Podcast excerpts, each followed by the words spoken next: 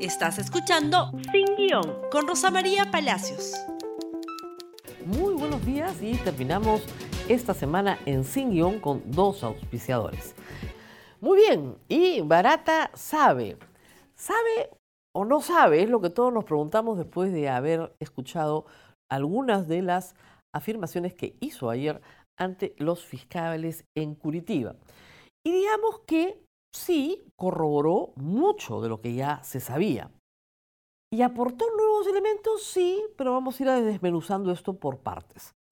Básicamente se le preguntó por la donación de campaña a Keiko Fujimori. Afirmó que efectivamente se ratificó, entregó un millón de dólares, dio la dirección, la casa en San Isidro, donde habían entregado el, dinero. La casa ha sido ya perfectamente ubicada.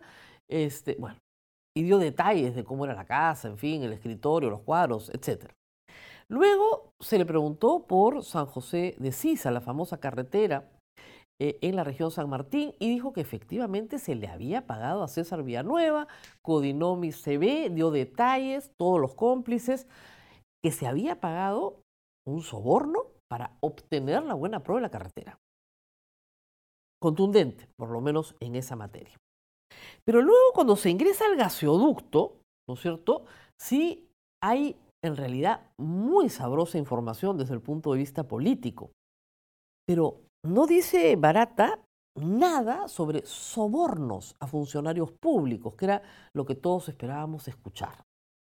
Es decir, dice que efectivamente le pagó al abogado, ¿no es cierto?, Ronceros, para que este abogado emita un informe, abogado de estudio particular, favorable a Odebrecht, que le pagó un espía para que le dieran información de la competencia, que le pagó a el hoy vicegobernador del Callao para que le diera información de inteligencia al Braem. Todos esos pagos se hicieron desde su caja 2, desde su caja ilícita, pero pudieron haberse hecho desde la caja lícita en realidad. ¿Dónde están los pagos a funcionarios públicos? Era lo que todos esperábamos. Nos ha dicho también Barata que en realidad mal era un poco tontito, que no, entendía bien las cosas, pero que su esposa sí entendía. Ahora, que, el que entendía bien era Alan García. Que a diferencia de García, Mala no entendía, pero que su esposa entendía bien y tomaba muy bien los apuntes. Y que hubieron varias reuniones en Palacio con funcionarios del Estado, con funcionarios de Odebrecht, incluso en alguna oportunidad también menciona a José Graña. También en el plano chismoso menciona que los Humala se quejaban del comercio, se quejaban de que José Graña era dueño del comercio y a su vez dueño de Graña y Montero, socia de Odebrecht en algunas otras, este, en algunas otras eh, obras públicas, como por ejemplo el metro. Y se quejaban de esta sociedad. Según Barata, se quejaron ante incluso Dilma, y Dilma habló con Marcelo Odebrecht del problema que había en el Perú por la presencia de Graña y Montero en los consorcios. Todo esto revela que efectivamente la señora Humala acompañaba a su esposo, probablemente en actos en los que no tenía que acompañarlo, revela también eh, la paranoia que tenían los humanos Humala contra el comercio, chisme muy extendido, les digo, en esos días, ¿eh? que se repetía mucho, eh, pero no revela ninguna coima. Dice el señor Barata que eh, el ministro eh, Merino era muy lento y que lo cambiaron por Mayorga. Pero no parece a pedido de Barata, porque en realidad eh, estaban muy cerca ya de la licitación. Estaban a 60 días, ha dicho el señor Pedraza, de la adjudicación. Y también ha dicho que la ley que se aprueba para fomentar el transporte de hidrocarburos era una ley que convenía a Humala y convenía a Odebrecht. O sea que había una, en realidad, una coincidencia de intereses. Pero no que ellos hubieran pagado para que saliera la ley, ni que hubieran pagado porque cambiara el ministro, ni siquiera que hubieran pagado porque les adjudicaran la buena pro.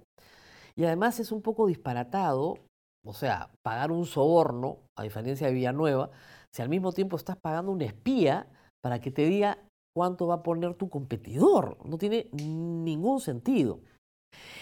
Entonces, a nivel de cohecho, no creo que la Fiscalía haya encontrado nada. Y ese sí es un problema para la Fiscalía, porque el caso del gasoducto es el caso estrella para meter presa a Nadine Heredia. Y no hay ninguna información sobre sobornos. Sí de su presencia física, que podemos decir que hacía ahí.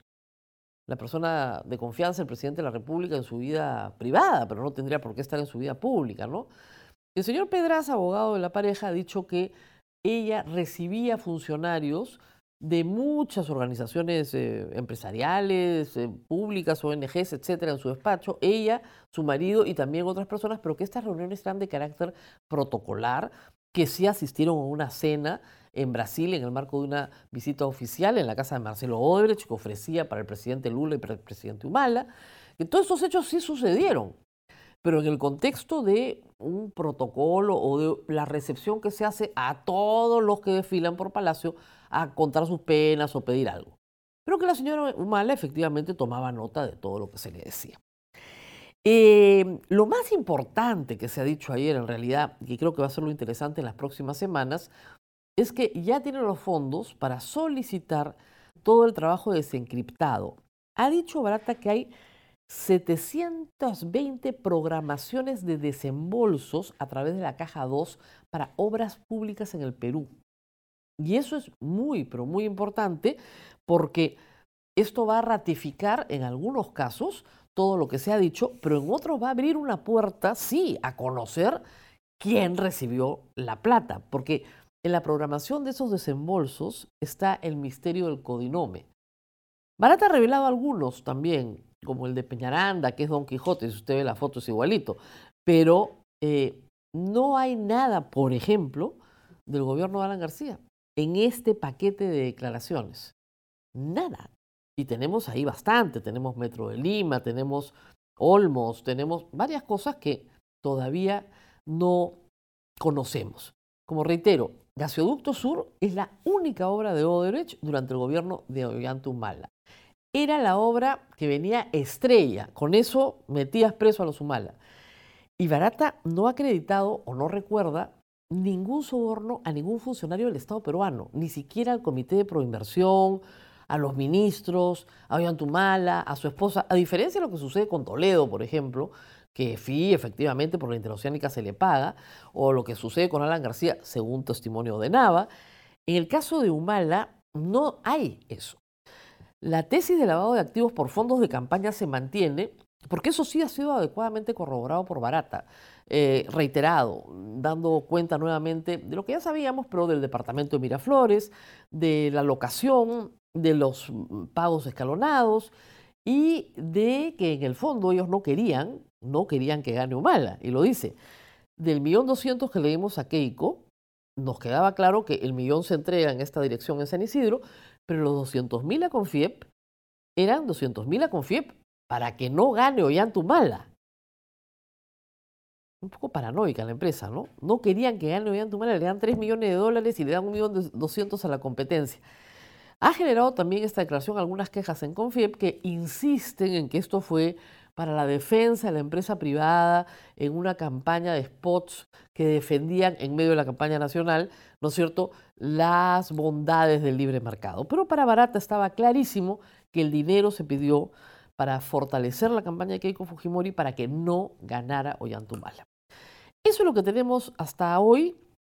Hoy continúan otros testimonios que van a seguramente corroborar estos, pero reitero, ha faltado más como dije en la mañana en otro programa, alegro manon tropo, o sea, falta, falta sustancia, ¿no? Corroboración sí, documentación importante en camino también, eh, más datos, pero parte de lo de los humalas cae más en el ámbito del chisme y de reírnos un poco, porque Barata confirma pues la tesis de Cosito, ¿no? Y la esposa que toma los apuntes, pero con eso no metes preso a nadie.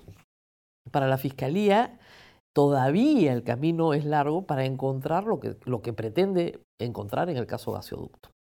Muy bien, nos tenemos que despedir. Hemos terminado la semana, la próxima semana, ya tenemos la última semana antes de Navidad, y ayer el día cerró con la noticia de que Keiko Fujimori tendrá que asistir el 26 de diciembre a audiencia de prisión preventiva. Hoy versus electoral a las 11 de la mañana, no se lo pierdan. Muy bien, nos vemos el día lunes. Que tengan un gran fin de semana. Gracias por escuchar Sin Guión con Rosa María Palacios. Suscríbete para que disfrutes más contenidos.